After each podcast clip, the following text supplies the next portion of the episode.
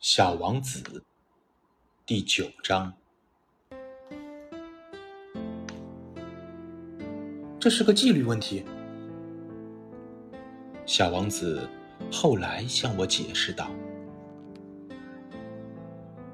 当你早上梳妆完毕以后，必须仔细的给星球梳洗，必须规定自己按时去拔掉猴面包树苗。”这种树苗小的时候啊，与玫瑰苗差不多。一旦可以把它们区别开的时候，就要把它们赶紧拔掉。这是一件非常乏味的工作，但很容易。有一天，他劝我用心的画一幅漂亮的图画，好叫我家乡的孩子们对这件事有一个深刻的印象。他还对我说：“如果将来有一天，他们出外旅行，这对他们是很有用的。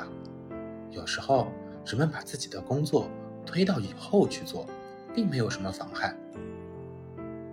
但要是遇到猴面包树苗这种事，那就非造成大灾难不可。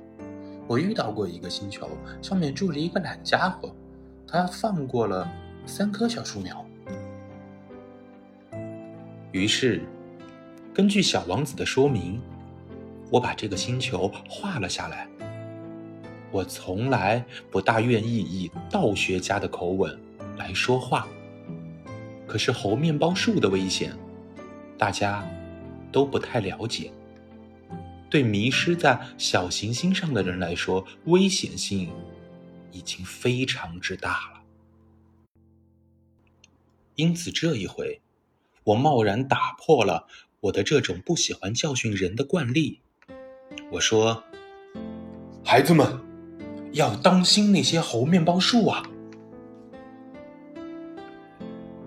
为了叫我的朋友们警惕这种危险，他们同我一样长期以来和这种危险接触，却没有意识到它的危险性。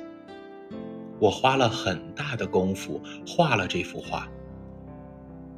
我提出的这个教训意义是很重大的，花点功夫是很值得的。你们也许要问，为什么这本书中别的画都没有这幅画那么壮观呢？